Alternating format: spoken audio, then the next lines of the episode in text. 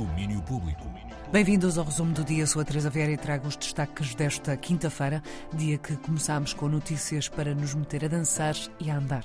O Festival Iberium Cafés Walk and Dance está de regresso a Friamundo com 16 projetos em cartaz, divididos entre cinco palcos. Bonga, Zen, Best Youth, Noiserve, Batida ou Conferência Inferno são alguns dos nomes da música nacional confirmados para o festival. Este ano o Walk and Dance acontece entre 28 e 30 de março em Friamundo. Os bilhetes já estão à venda com diários a 18 euros e passe geral a 30. E quinta é dia de estreias nos cinemas. O Pior Homem de Londres, que esteve em Roterdão a semana passada, altura em que conversámos com o realizador Rodrigo Areias. Entre os vários temas, falou-se dos figurinos do filme e de como Susana Abreu foi capaz de criar a imagem de Charles Augustus Howell, o agente de artistas e poetas negociante de arte e mestre chantagista do século XIX. Há todo um design do figurino de propósito para o Alban e para a Lizzie também, não é? mas tudo o resto quer dizer, os outros também são todos desenhados, mas ali é pensado radicalmente cena a cena, eh, como é que aquela cena vai ser, qual é a cor da cena, o que é que acontece, para que o figurino possa sobressair de certa forma. Né? E, é, e isso tem a ver também com, a, com as descrições do próprio Howell. Eh, que era, que era alguém que chegava a uma festa e que, e que, roubava a luz a toda a gente, era assim que ele era descrito, é? chegava, era uma pessoa maior, é? chegava e que, toda, e que ganhava a atenção de todos. Era exatamente isso que eu queria, era que quando o Albano entrasse, é? quando o Howell entrasse em qualquer sítio, a luz virava-se para ele. É? No fundo é como se ele ganhasse o espaço no momento da sua chegada. E aí o guarda-roupa tem um papel fundamental, não, sobre isso não há qualquer dúvida. E o guarda-roupa é espetacular. Rodrigo Areias sobre os figurinos, em particular os de Albano Jerónimo, nesta Londres vitoriana retratada em O Pior Homem de Londres, chega hoje aos cinemas.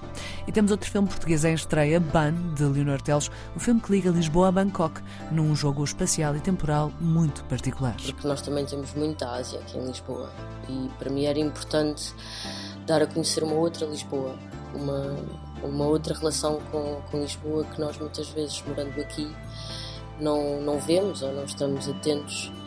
E acho que a partir do momento em que comecei a, a viajar mais pelo, pelo Sudoeste Asiático, também quando regressei, quando voltei, comecei a estar mais atenta ao que é que existia aqui e que era de lá. Palavras da arrasadora Leonor Teles sobre a cidade que podemos ver no seu mais recente filme Ban. Depois de muitas viagens pelo mundo, chega hoje aos cinemas portugueses. E na Cultura Gesto, 25 de Abril começa hoje com a apresentação do primeiro espetáculo de um programa desenhado para celebrar os 50 anos da Revolução. Dez mulheres em palco agitam uma bandeira preta como forma de libertação e resistência.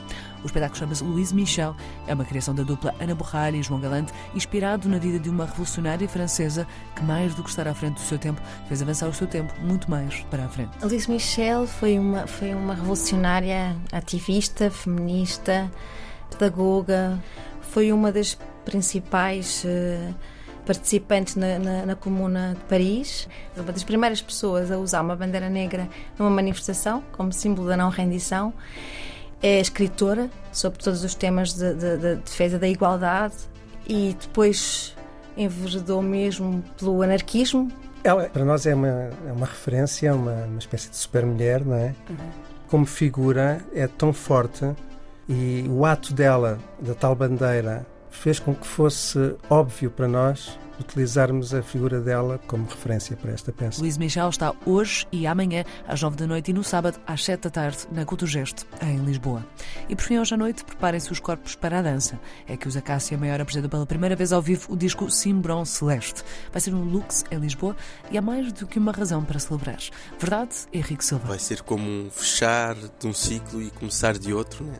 O Cimbron Celeste vai fazer um ano, agora em março já precisávamos de, de, um, de um concerto oficial para tocarmos as músicas todas que estão nele presentes, né?